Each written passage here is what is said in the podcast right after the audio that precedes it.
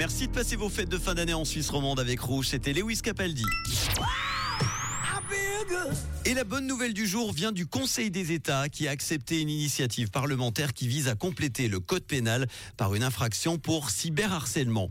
Insulter, menacer, ridiculiser ou importuner quelqu'un via des emails, des messages sur les forums ou les réseaux sociaux sera sans doute punissable un jour pénalement chez nous. Comme le national, le Conseil des États a décidé par 28 voix contre 19 de donner suite à une initiative parlementaire de la conseillère nationale Gabriela Suter qui demande au Conseil fédéral de suivre l'exemple de l'Autriche et d'inscrire le cyberharcèlement dans le code pénal. L'élu mettait en avant que le cyberharceleur pouvait mettre en ligne des contenus quasi impossibles à faire disparaître, aux grandes dames évidemment des victimes qui subissent ainsi une attaque psychologique particulièrement violente, pouvant les amener à des pensées suicidaires, voire au passage à l'acte. Alors il faut savoir qu'aujourd'hui, le cyberharcèlement ne fait pas l'objet d'une norme pénale spécifique en Suisse. Si un acte de cyberharcèlement se double d'extorsion et de chantage ou de contrainte, ces sont poursuivis évidemment d'office par la police dès qu'elle en a connaissance. Les infractions plus légères ne sont poursuivies que si la victime ou son représentant légal porte plainte.